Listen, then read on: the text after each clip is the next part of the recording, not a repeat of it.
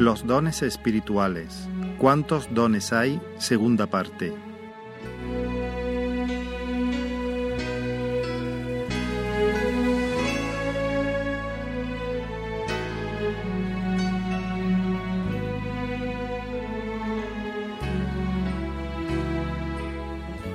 Bien, estamos abordando este tema de los dones espirituales, la Iglesia del Señor y los dones del Espíritu.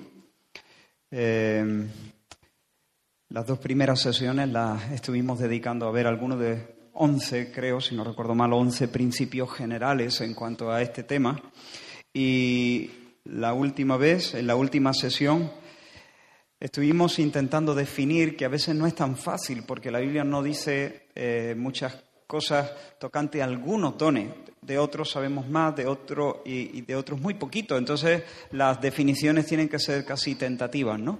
No podemos ser dogmáticos en este asunto, pero estuvimos eh, intentando definir los dones y eh, abarcamos solamente eh, siete de ellos. Os lo voy a recordar rápidamente. Estuvimos viendo el don de administración, pero antes de eso quiero recordaros que estos son manifestaciones del Espíritu. Manifestaciones del Espíritu. es decir, mmm, de esta manera se manifiesta el Espíritu de Dios en medio de la iglesia. La iglesia es el cuerpo de Cristo. Eh, bueno, el Espíritu puede manifestarse de maneras quizá más eh, extrañas o no convencionales o no sé cómo llamarlas, ¿no? Pero esta es la forma habitual donde eh, eh, por la que el Espíritu de Dios se manifiesta. ¿Por qué? Porque Dios es el Dios vivo en medio de la iglesia. Porque Cristo vive en, medio, en, nuestros corazones por el Espíritu y habita en medio de la iglesia por el Espíritu y podemos esperar que cuando la iglesia funciona, camina, se reúne, adora, ora, sirve eh, junta, el Espíritu esté manifestando constantemente la vida de Jesús, las perfecciones de Dios. Eh, Dios es sabio y se manifiesta su sabiduría. Dios es generoso y se manifiesta su generosidad. Y cuando los dones se manifiestan, entonces nosotros vemos eso, el carácter bueno de Dios, el poder sobrenatural de Dios, eh, etcétera, etcétera. Espero, esperamos que a medida que vamos eh, abriendo la palabra y estudiando este tema, pues crezca nuestra admiración entonces de Dios. Cada uno de estos dones nos muestra una particularidad de Dios, la belleza de Dios desde algún ángulo determinado. Pero además que a medida que consideramos este tema crezca nuestra fe. ¿No pasa eso? Cuando nos acercamos a un tema y meditamos en él, en la palabra, nuestro corazón se expande para creer realmente esas cosas. Yo, espero que como iglesia podamos crecer en expectativa y en fe de que verdaderamente Dios, el Dios vivo, puede manifestarse en medio de nosotros de forma creciente, de forma sobrenatural, uh, de, de manera muy auténtica, ¿no? Y que podamos ver eso, la vida de Dios palpable en medio de nosotros. Pero además que a medida que vamos escuchando estas cosas crezca nuestro amor. ¿De qué manera? La clave aquí, la clave de los dones, la clave es el amor. El que está buscando descubrir sus dones para sentirse especial, mm, que siga buscando. Pero el que está mmm, mirando a la iglesia, y a su prójimo, para ver qué hace falta, cómo puede ayudar, cómo puede suplir, dónde están las brechas, que se prepare porque el Señor lo va a capacitar de una o de otra manera.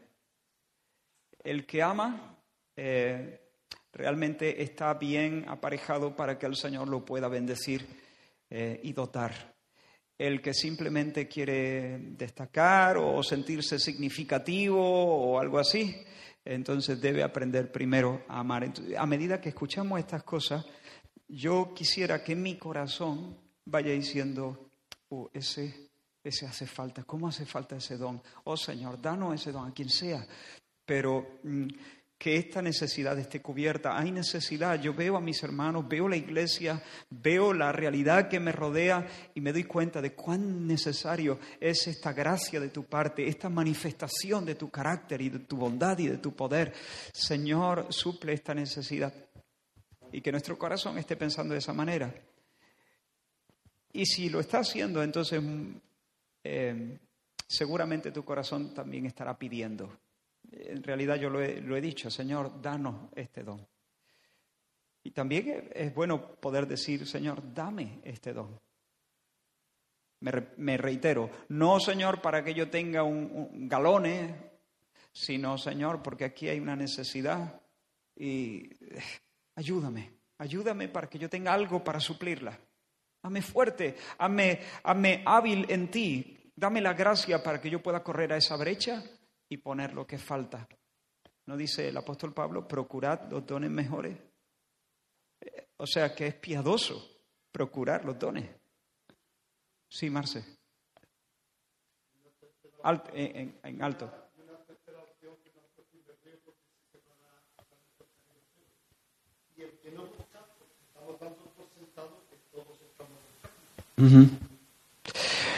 Bueno, eh, el, el, que no busca eh, mm, planteo, planteo dos, posibilidades que se me ocurren así a bote pronto, ¿no? En primer lugar, puede ser porque ignora, ignora. Hay, hay veces que hay personas que son ignorantes de la palabra del Señor y esto no es un, pecado, pero tampoco es una virtud.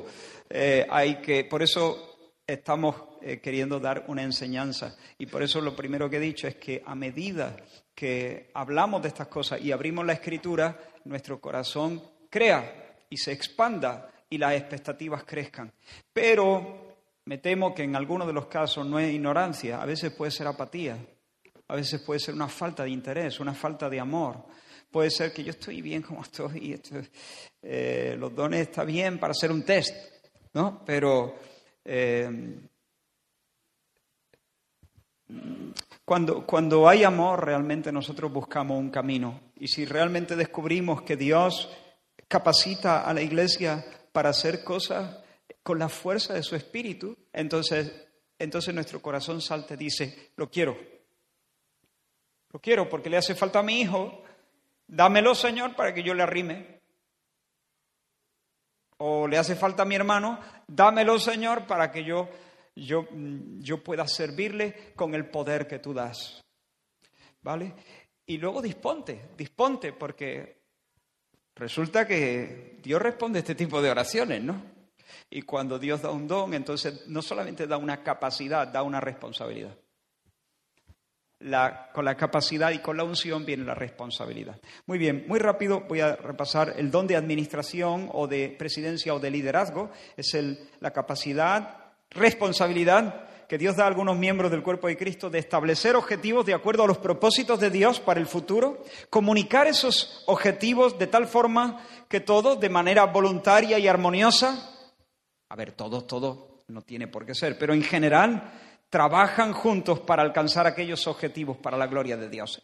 Es el don que tienen algunas personas dentro del cuerpo de Cristo para liderar. Se ponen al frente y hay una gracia de parte del Señor que los capacita para ir al frente y su liderazgo es reconocido de una manera sencilla por la mayoría. Luego está el don de servicio. Donald Carson lo llama el don de respaldo y este es importantísimo. Y estos dones los estoy dando, estoy repasando en un orden no, no igual al que se impartieron, eh, pero los he puesto ahora juntos porque creo que es que van juntos. El don de servir es capacidad, responsabilidad que el Espíritu Santo concede a algunos miembros del cuerpo de Cristo para cuidar de los aspectos materiales y prácticos del ministerio con tal de librar de dicha necesidad a aquellos miembros de la Iglesia que poseen otros dones, por ejemplo el don de liderazgo, que les permiten atender necesidades espirituales de la congregación. Hay, bueno, no me voy a parar, eh, que si no, no. En tercer lugar, generosidad en el compartir recursos el dar recursos, capacidad, responsabilidad especial que el Espíritu Santo concede a algunos miembros del cuerpo de Cristo para contribuir a la obra del Señor con sinceridad y alegría, aportando una cantidad generosa, quizá extraordinaria, de sus recursos materiales, podemos decir que más allá de lo que, de lo que hace la media de las personas, ¿no? de lo, más allá de lo normal. Cuarto don, enseñanza, capacidad, responsabilidad especial que el Espíritu concede a algunos dentro del cuerpo de Cristo para estudiar, entender y comunicar las verdades bíblicas a los demás creyentes de tal manera que las entienden y las atesoran, las valoran y las, atesoran. Quinto, exhortación. Esta es la capacidad o la unción y responsabilidad que el Espíritu Santo da de estimular a otros creyentes a llevar a la práctica las enseñanzas bíblicas mediante palabras de aliento, consuelo y, cuando es necesario, palabras de reprensión y corrección. Sexto, el don de misericordia, capacidad, responsabilidad especial que el Espíritu Santo concede a algunos miembros del cuerpo de Cristo de sentir verdadera compasión por quienes sufren problemas, ya sean físicos, emocionales, sociales, económicos, y la gracia de expresar esta compasión en actos que reflejan el amor de Cristo y que alivian los sufrimientos. Así que mientras el don de exhortación ayuda a las demás personas con palabras de amor que estimulan la fe de ellos, el don de misericordia lo hace con actos de amor que procuran mitigar el sufrimiento, el dolor. Y por último, el don de fe este es el revestimiento especial de poder para tener una visión de las posibilidades celestiales en una situación de necesidad excepcional. Es decir, la capacidad, la responsabilidad especial que el Espíritu Santo concede a algunos de discernir con precisión en una situación tal vez difícil, discernir cuál es la voluntad del Señor ante una necesidad o ante una oportunidad y ejercer una confianza extraordinaria. Aquí no estamos hablando de la fe salvadora, aquí estamos hablando de, esa, de ese revestimiento especial del Espíritu eh, para ejercer una fe sobrenatural y decir, sí, el Señor quiere esto y el Señor nos lo va a dar y yo me planto aquí y espero en Dios una confianza, digo, extraordinaria en Dios que logra una respuesta divina para dicha necesidad u oportunidad.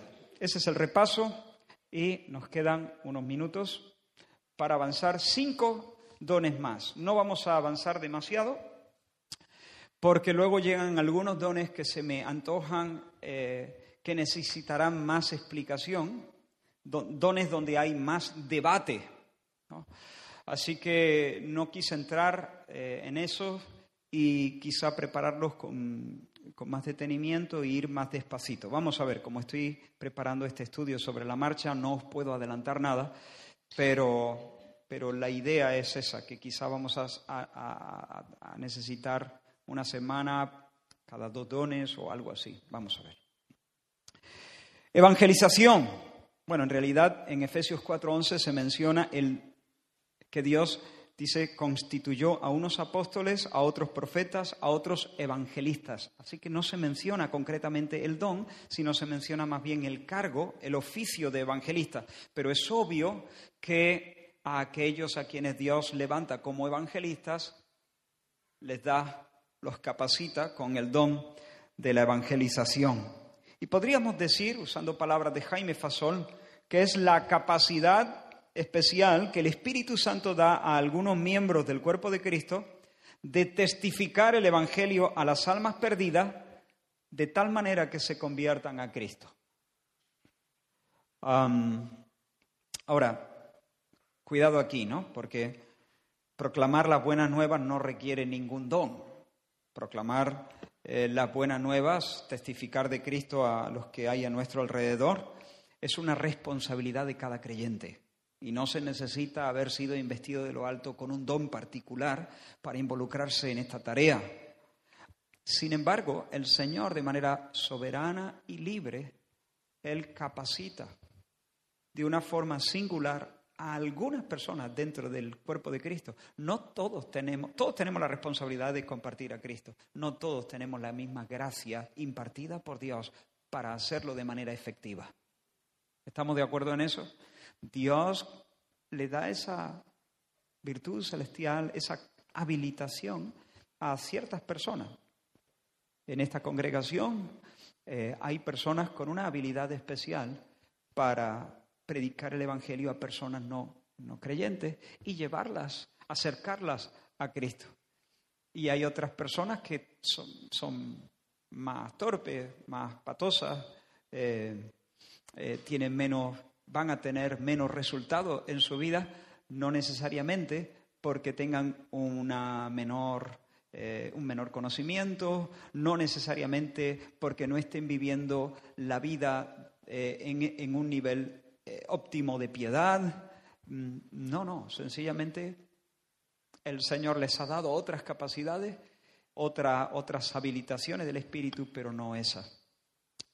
Bueno, ojalá todos, ¿no? Ojalá todos pudiéramos tener todos los dones, pero se ve que el Señor no quiere obrar así, de tal manera que podamos eh, trabajar como un equipo. Pero, pero, atentos aquí, no tener un don de evangelización no, no es excusa, decir, no, yo es que no tengo ese don, hermano. Yo, yo no tengo ese don, la evangelización la tienen que hacer los evangelistas. Bueno, es verdad que los que tienen ese don van a tener una gracia muy especial y tal vez si echamos mano de alguien para hacer, para, para una misión muy concreta, echemos mano de aquellos que han sido dotados de manera mm, eh, especial por el Señor. Pero cada persona tiene la responsabilidad de estar evangelizando. Ah, otro don, palabra de sabiduría. Bueno, este es uno de los dones que puede ser polémico, pero bueno, le tiro y luego doy las explicaciones. Dice, esto aparece en 1 Corintios capítulo 12, dice, a este es dada por el Espíritu palabra de sabiduría, versículo 8, a otro palabra de ciencia, según el mismo Espíritu, a otro fe, etc. ¿no? Palabra de sabiduría. Este don solamente se menciona en este pasaje y la Biblia no ofrece ninguna descripción sobre este don. Solamente se le menciona. La única pista que tenemos es el término que se usa. Palabra, logos, sabiduría, Sofía. Logos, Sofía. Esa es la única pista. Así que, repito, al definir estos dones tenemos que ir con mucho cuidado y aquí no puedo ser dogmático. Mm, esta, esta definición será una, una propuesta, digamos. ¿no? no se trata de una capacidad para acumular datos, sino más bien, como la sabiduría sugiere, no es tanto eh, el conocimiento de los, de los datos, el tener información, sino la capacidad de usar ese conocimiento eh, de manera correcta. Es, la gracia que permite aplicar toda la información y todo el conocimiento de forma prudente, de forma piadosa, en situaciones complejas, de manera que se alcancen fines o propósitos conforme a la voluntad de Dios, propósitos justos. Así que el don de palabra de sabiduría es la capacidad barra responsabilidad que el Espíritu Santo da a algunos miembros del cuerpo de Cristo de entender y aplicar datos o información o conocimiento de manera adecuada y eficaz a las necesidades y oportunidades concretas que se presentan en la vida de una persona o de una congregación. La persona que tiene este don es capaz, es capaz de diagnosticar la situación con una mayor habilidad que, la mayoría, de llegar a la raíz de, un problema, de proponer un curso de acción que sea eficaz. Cuando tú hablas con una persona que tiene una gracia, claro, hemos dicho que los dones, puede haber dos personas que tengan el mismo don y sin embargo que lo tengan en una medida diferente, ¿no? Alguno lo puede tener, eh, puede tener una medida de fe y su don ser muy ancho, otro puede tener ese mismo don, verdaderamente poseerlo de parte de Dios y sin embargo ser un don más localizado, más restringido. Eh, pero cuando uno habla con una persona que tiene este don, eh, siente que la persona es capaz de entender mejor la situación. Tú le cuentas la situación y la persona puede entender eh, lo que estás viviendo casi mejor que uno mismo. Es capaz de describir quizá la situación mejor que uno mismo y traer un consejo preciso que se ajusta a los principios divinos de la palabra de Dios y que se ajusta a las necesidades. Ahora, no estamos hablando de una manera de aconsejar general, sino de una capacidad de dar en el clavo, de dar en el blanco, de, traer un consejo que, que trae luz, que brilla en medio de una situación.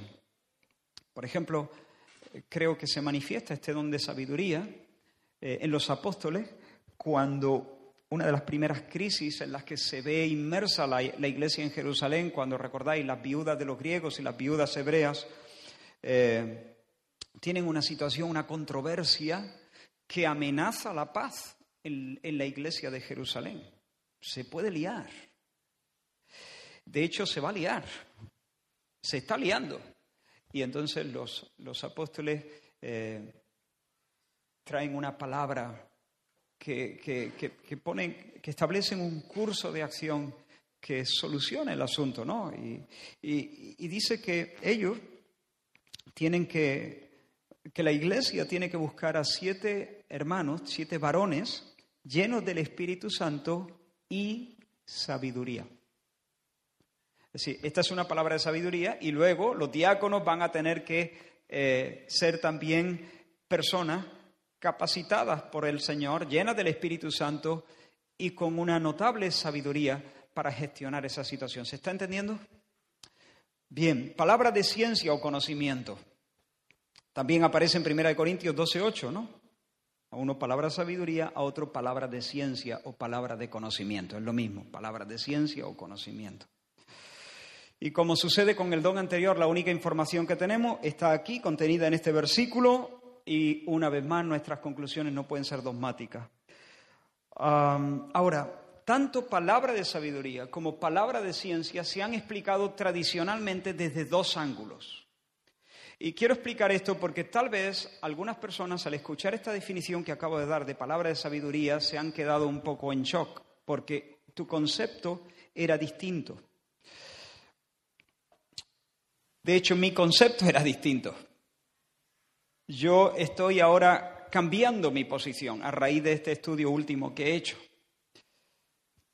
una de las formas en las que la Iglesia ha entendido la palabra de ciencia y también la palabra de sabiduría es que hace referencia a dones de revelación, capacidad de recibir una revelación directa del Espíritu Santo, una, una revelación, eso, directa, es decir, es algo que no viene eh, a partir del proceso de razonamiento, que no es una información que yo obtengo por canales normales, naturales, convencionales, sino es algo que el Espíritu Santo trae de forma repentina, eh, de manera inmediata al corazón, a la mente de una persona.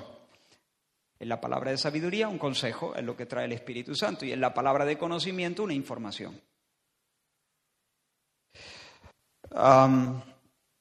en ese caso, estos dones serían dones relacionados con dones de revelación y serían dones más milagrosos. Y lo pongo entre comillas, lo de más milagrosos. ¿no? Hay dones más extraordinarios o milagrosos, hay dones menos milagrosos, y de nuevo vuelvo a poner las comillas, ¿no? y son más menos, mm, digamos, eh, asombroso o, que despierta menos el, el, asombro, valga la redundancia, ¿no? Sin embargo, eh, por ejemplo, voy a poner un ejemplo porque creo que me estoy liando. Cuando, cuando los soldados romanos golpean a Jesús, están dándole puñetazos, ¿no? Y le, vendan los ojos. ¿Recordáis que le vendaron los ojos y le dan de puñetazo? ¿Quién te golpeó? Le preguntan, ¿quién te golpeó? Para algunos, si Jesús en ese momento hubiera dicho el tercero por la izquierda, eso hubiese sido una manifestación de un don de conocimiento. ¿Me explico? Ah, o, por ejemplo, mm, como yo he visto, yo, he estado en, una reunión donde una persona se ha levantado en medio de un grupo de misioneros. Eh, estábamos en un hotel en Alemania y estábamos ya en la reunión de clausura y un misionero que además muchos de vosotros conocéis, eh, Rubén, eh, ¿cómo se llama de apellido? Rubén Hernández, misionero mexicano, que estuvo durante bastante tiempo, varios años en, en Aral, Sevilla. Él se dirigió al, al, director del hotel donde estábamos alojados, que al parecer era creyente, o no sé exactamente, no recuerdo bien, creo que era creyente. Él no había estado con nosotros en las reuniones, pero él bajó para despedirse. Y entonces Rubén eh, sintió una pulsión fuerte del Espíritu Santo y le dijo al hombre lo que había soñado esa noche. Y luego le dio una palabra de parte del Señor, una palabra de dirección. Aquí, aquí habría, según algunos, un don de una palabra de conocimiento. Si yo ahora dijese aquí hay una persona que Em, desde esta mañana, ha estado guardando en su bolsillo una carta que le escribió su madre. No es verdad, ¿eh? tranquilo, me estáis mirando muy, muy serio. Pero si yo dijese algo así, y, y ahora mismo llevas la carta en tu bolsillo, y has estado pensando quemarla, eh, imagínate que sucediera algo así, ¿no? Primero eso despertaría un asombro grande en todo. Em, para muchos esa sería una palabra de conocimiento. Si eso va seguido de un consejo o algo así, podría manifestarse un, don de palabra de sabiduría o...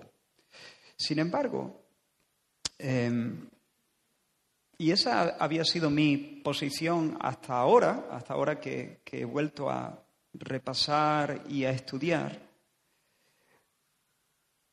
creo que eso, todo eso puede pasar.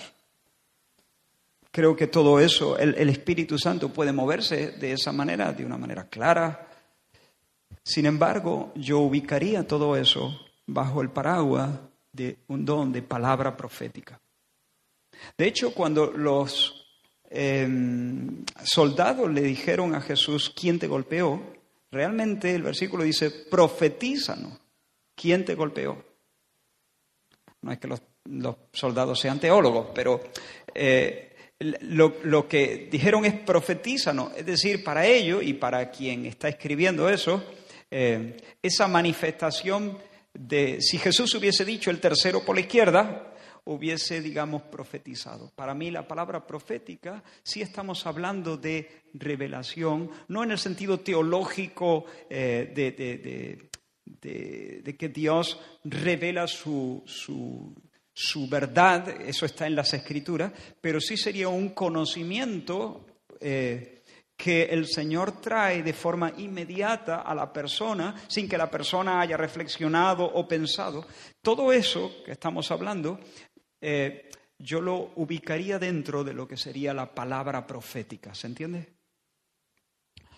Veremos en su momento la palabra profética, veremos si ese don está vigente, veremos, aunque ya lo podéis intuir por lo que estoy diciendo, pero veremos si eso atenta contra la eh, suficiencia de la escritura. Mm, vamos a ver esas cosas, Dios mediante.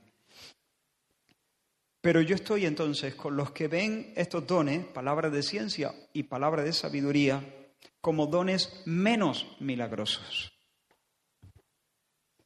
Es decir, es la capacidad, la palabra de sabiduría, de ofrecer una palabra sabia en distintas situaciones y la palabra de ciencia o de conocimiento, la capacidad de hablar con conocimiento acerca de un tema o de una situación. Así que en ambos casos palabra de sabiduría y de ciencia, no están basados en un conocimiento espontáneo que el Espíritu Santo trae a la mente, sino en un conocimiento y en una sabiduría adquiridos en el curso ordinario de la vida, en comunión con el Señor, en el estudio de la Escritura, etcétera, etcétera, pero por los cauces naturales. Ahora, algunos dicen, no, pero este, este don ¿Qué hora? Algunos dicen, no, este don tiene que ser sobrenatural, porque fíjate, mira, en el pasaje donde está, todos los dones que aparecen ahí son sobrenaturales. Lo voy a leer. 1 Corintios 12, del 8 al 11 dice, porque a esta es dada por el Espíritu palabra de sabiduría, a otro palabra de ciencia, según el mismo Espíritu, a otro fe por el mismo Espíritu, a otro dones de sanidades por el mismo Espíritu, a otro el hacer milagros, a otro profecía, a otro discernimiento de espíritus, a otro diversos géneros de lenguas y a otro interpretación de lenguas. Así que palabra de sabiduría, palabra de ciencia, fe, dones de sanidad, milagros, profecía, discernimiento de espíritu, lengua, interpretación de lengua, ¿ves? Son todos milagrosos. Entonces, seguramente eh, palabras de ciencia y palabras de sabiduría deben ser milagrosos, dicen algunos. Sí, pero hay algunas consideraciones, e, insisto, así pensaba yo, pero hay algunas consideraciones que me han hecho cambiar de opinión. En primer lugar, quizá la, que menos pesa, es que los términos que se usan, palabra de sabiduría, palabra de conocimiento, eh, palabra logos, sabiduría, sofía, conocimiento, gnosis, son palabras que no son que no se suelen usar para no son vocablos especiales o técnicos para denotar acontecimientos extraordinarios o sobrenaturales. Así que por el propio significado del término, de la expresión, no parece desprenderse ninguna alusión a algo sobrenatural o extraordinario. El segundo argumento es que parece que el contexto del argumento de Pablo eh, está más acorde con pensar que Pablo está combinando dones extraordinarios más milagrosos con dones menos milagrosos o no tan extraordinarios, por así decirlo. Porque el argumento de Pablo es este. No importa el don que tenga, lo recibe del Espíritu Santo. A uno Dios le da esto por el Espíritu, pero por el mismo Espíritu les da a otros esto y a otros les da aquello, por el mismo Espíritu. Así que si Pablo en realidad lo que está queriendo mostrar es que la fuente de la que emanan todas estas habilitaciones es el Espíritu Santo de Dios que reparte a diferentes, diferentes dones, pero que todos, todo eso viene de parte del Espíritu Santo, ¿no sería lógico pensar que Pablo solamente mencionara dones que son extraordinarios, los dones más milagrosos? ¿Por qué? Porque entonces pudiera correr el riesgo de que solo, solo aquellos que que fluyen en esos dones más milagrosos se sintiesen eh, dentro de lo que Pablo considera los cristianos dotados por el Espíritu Santo. ¿Me, explico? Y los que no tienen esos dones más milagrosos, sino que tienen el de, no sé, enseñanza o que tienen otros dones que no son tan eh, espectaculares o tan extraordinarios se podrían sentir fuera. Lo más lógico pensar es que si el argumento de Pablo es ese, el Espíritu es el que da a unos y a otros diferentes dones, si él escoge varios ejemplos, él pueda combinar dones más milagrosos con dones menos milagrosos. Pero realmente el más pesado de los argumentos es eh, el tercero, y el tercero ya lo he adelantado, y es que el Nuevo Testamento ya tiene un término que alude a revelaciones inmediatas, extraordinarias de Dios, eh, y que no vienen por medio de los medios naturales. Y a, ese, a eso el, el Nuevo Testamento lo llama profecía. Profecía. Así que lo que mucha gente hoy en los círculos carismáticos pentecostales llama palabra de sabiduría o palabra de conocimiento, debería, en mi opinión, debería considerarse profecía. Por lo tanto, si sucediera algo como lo que yo estaba contando, algo parecido, entonces creo que lo suyo sería decir, hoy el Señor se ha manifestado con un don profético ha habido palabra profética en la iglesia. ¿Vale? ¿Alguna pregunta?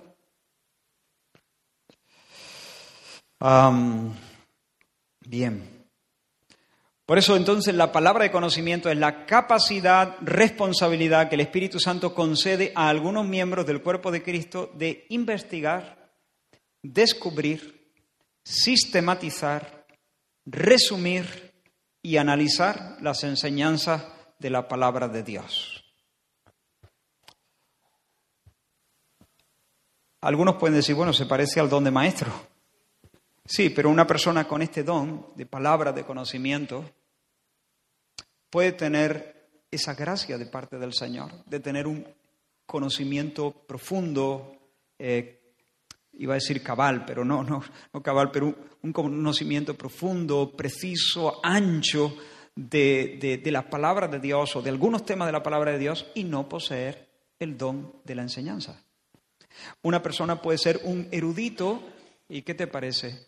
Eh, esa es una manifestación de Dios, Dios tiene conocimiento tiene todo conocimiento, Dios es omnisciente. Pero ¿acaso no es una bendición cuando Dios levanta hermanos o hermanas que son eruditos, que tienen un dominio de un tema, que conocen cada, iba a decir cada centímetro, no quiero ser exagerado, pero que tienen un conocimiento vastísimo de, lo que la palabra de Dios dice acerca de un tema, no, no, son, no es, eso no es una bendición y una manifestación del conocimiento de Dios. Y sin embargo, muchas veces, frecuentemente los eruditos, a veces tienen el don de la enseñanza, a veces no.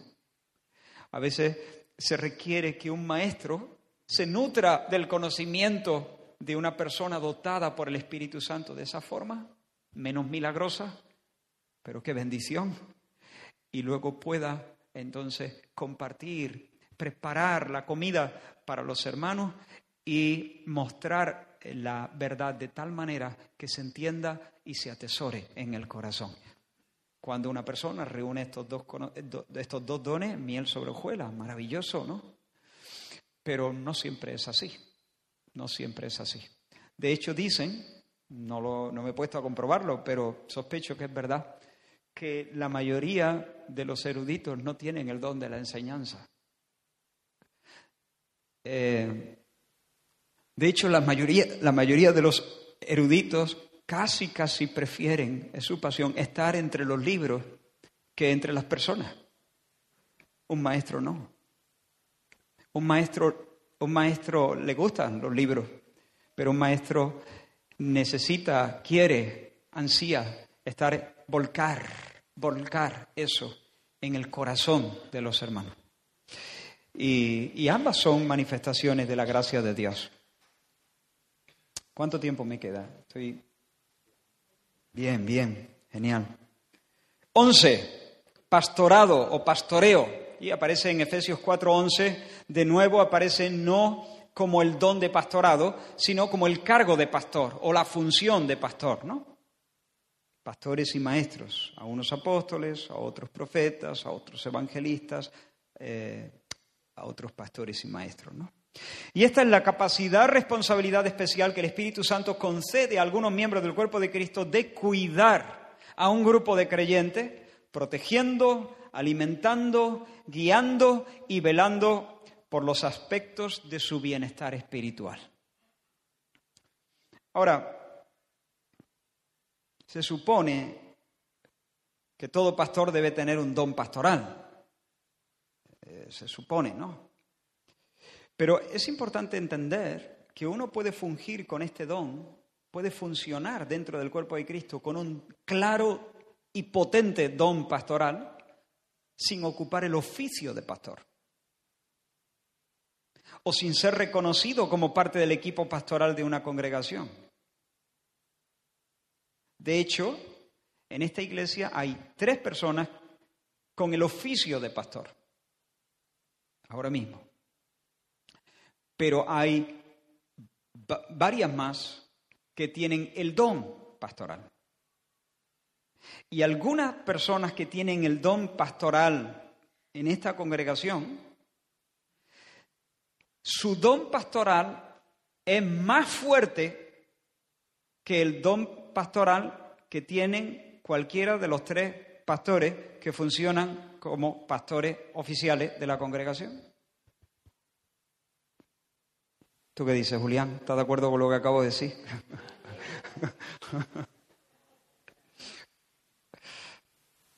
bueno, se supone que Julián, Abraham, yo necesitamos en alguna medida tener eh, este don dentro de nuestro abanico, de nuestra gama de dones Pero eso no significa, hay personas en esta congregación que tienen un don más fuerte, pastoral.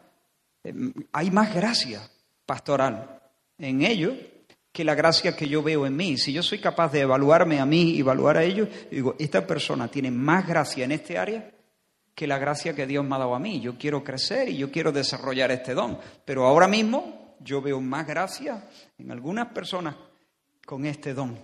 De hecho, es posible, hermanos, y hay, teóricos de esto que lo han expresado muy bien y de manera muy contundente, es posible encontrar iglesias fructíferas que están presididas por siervos del Señor que no destacan eh, por su don pastoral.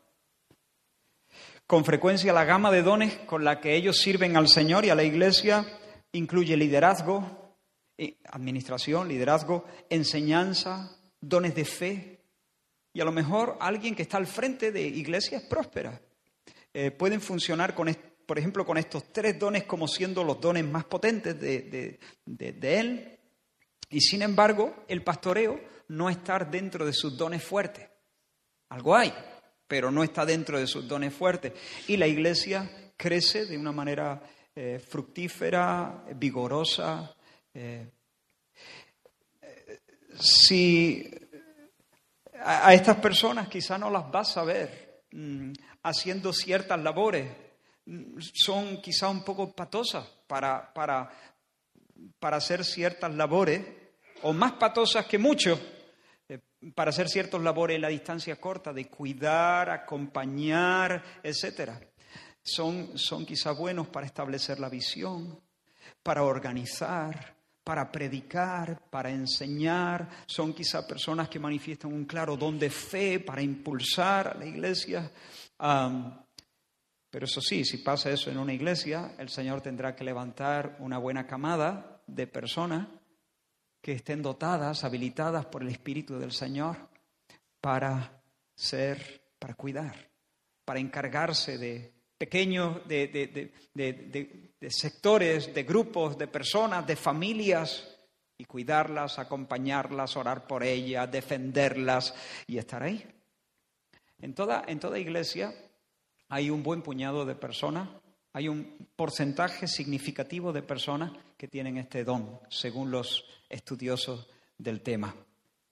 Y algunos servicios donde este don se puede desarrollar es discipulado personal, dirigir un grupo pequeño. Ah, si, tú si tú pones a un maestro dirigiendo un grupo pequeño, ya sabemos lo que va a pasar. Te monta una clase. Y el grupo pequeño va a derivar a ser un estudio bíblico. Si tú pones a un pastor dirigiendo un grupo pequeño, ese grupo pequeño va a ser una familia. claro, nadie es puro, puro, puro, ¿no? Entonces, mm, aquí, por ejemplo, los que tienen un don pastoral tienen un, un, espacio precioso. Este es el terreno que más les gusta. Y, alguien que tiene un claro don de enseñanza no se va a sentir del todo cómodo con, las dinámicas de un grupo pequeño, se siente más cómodo con un púlpito. ¿Cuál es mejor? ¿Cuál es más espiritual? Son dos manifestaciones de Dios. La clave, hermano, es no pedirle pera al olmo. Y la clave es que una iglesia tenga la sabiduría de ubicar a las personas no según pedigrí, no según antigüedad, no según nombre, ni rango, ni según dones. Ubicar a las personas según dones. Ya está, todos felices y todos dando fruto. Sí, Maruja, adelante.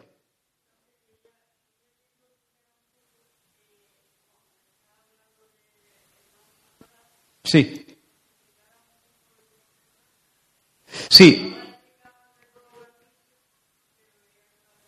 Sí, el don pastoral, hemos dicho, la capacidad que el, Señor da, que, insisto, el don pastoral eh, se, debe manifestar en algún grado en, en, el oficio pastoral, en la persona que funge como pastor oficial de una iglesia o en los pastores. Pero está funcionando también en más personas. Capacidad especial que el Espíritu Santo concede a algunos miembros del cuerpo de Cristo para cuidar a un grupo de creyentes.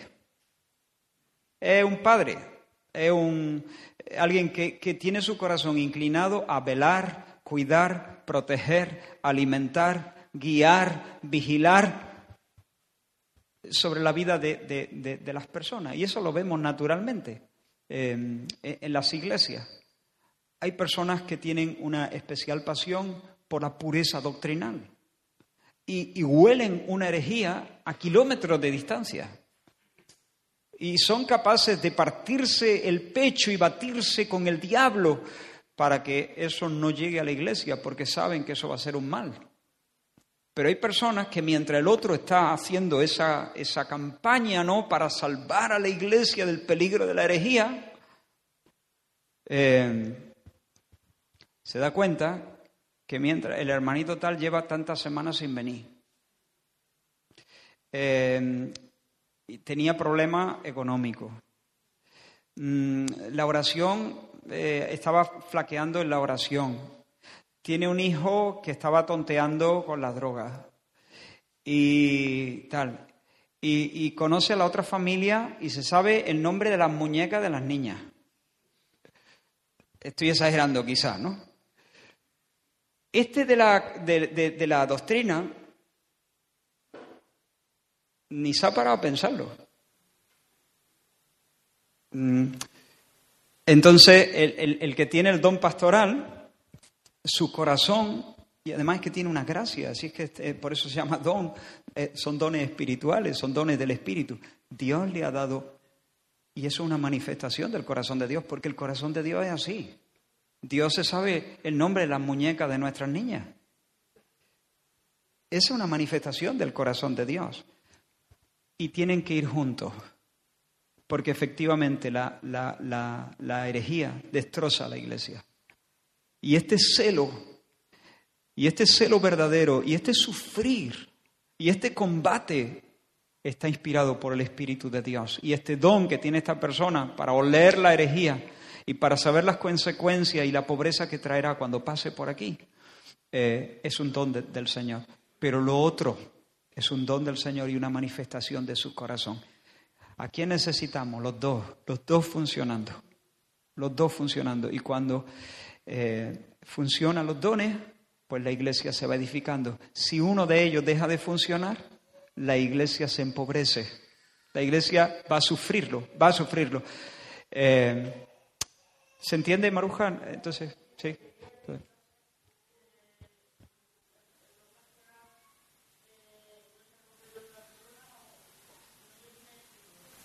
Claro, eh, sí, una persona, claro, en una iglesia, por ejemplo, como esta, eh, en una iglesia como esta, que no es una iglesia grande, pero que tampoco somos un, puñadito de personas, sino que somos unos cuantos más, pues seguramente el Señor tiene que levantar eh, pues por lo menos, por lo menos 10, 15 personas que tengan este don, claro, en su vida. Si, si no tenemos 10, 10 personas funcionando con este don, estamos en problemas. Eh, sí, Pedro. Sí.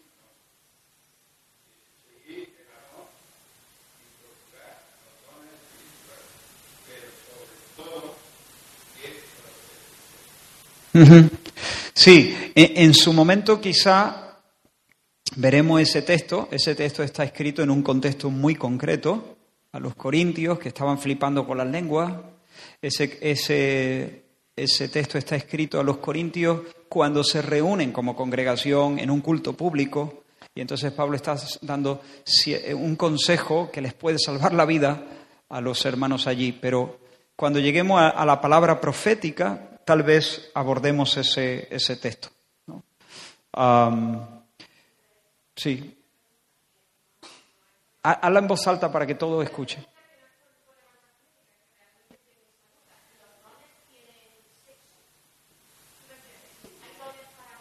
Ah, buena pregunta. No, no, no tienen. Por ejemplo, hay, hay mujeres con un don pastoral clarísimo.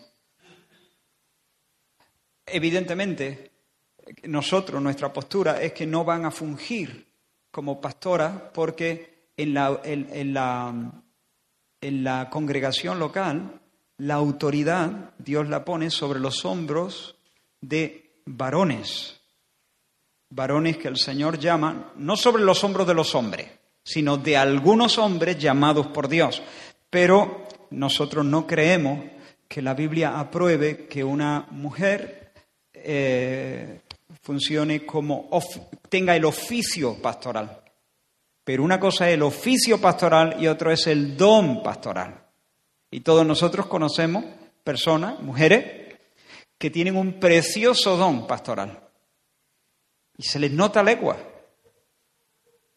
De hecho, si tú abres los ojos simplemente y conoces un poco esta iglesia, mm, tú puedes ver claramente quiénes son las personas que, que están orientadas hacia eso, más o menos. Están siempre velando por los demás, mm, dándole vueltecita a la gente, ¿no? Dándole vueltecita a la gente, a ver, saben más o menos por dónde va cada uno, cómo está, se preguntan, se interesan, todos debemos estar interesados en, todo. Eso no significa, ah, es que yo no tengo el don pastoral, pues entonces lo llame otro. No, eso no es así. Todos debemos crecer en amor y en pero hay personas que tienen una gracia del Señor muy evidente y además cuando están haciendo eso, mm, se sienten muy ubicados, se sienten felices, se sienten realizados, porque cuando andamos en los dones que Dios nos ha dado, hay un sentimiento de, utilidad, de, realización y de placer que Dios quiere que experimentemos. Bueno, creo que el tiempo se ha cumplido ya.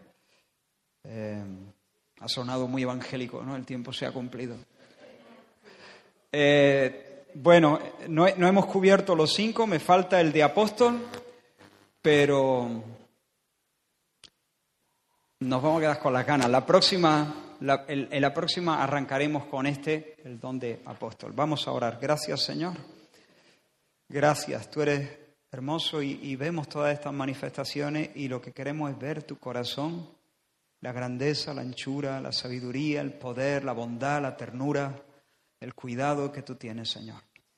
Derrama, derrama estos dones, Señor, en medio de nosotros. Derrámalos, Señor, porque los necesitamos. Necesitamos, Señor, tu vida manifestándose en medio de nosotros. Y cuando salgamos de aquí, llévanos, Señor, en tu paz.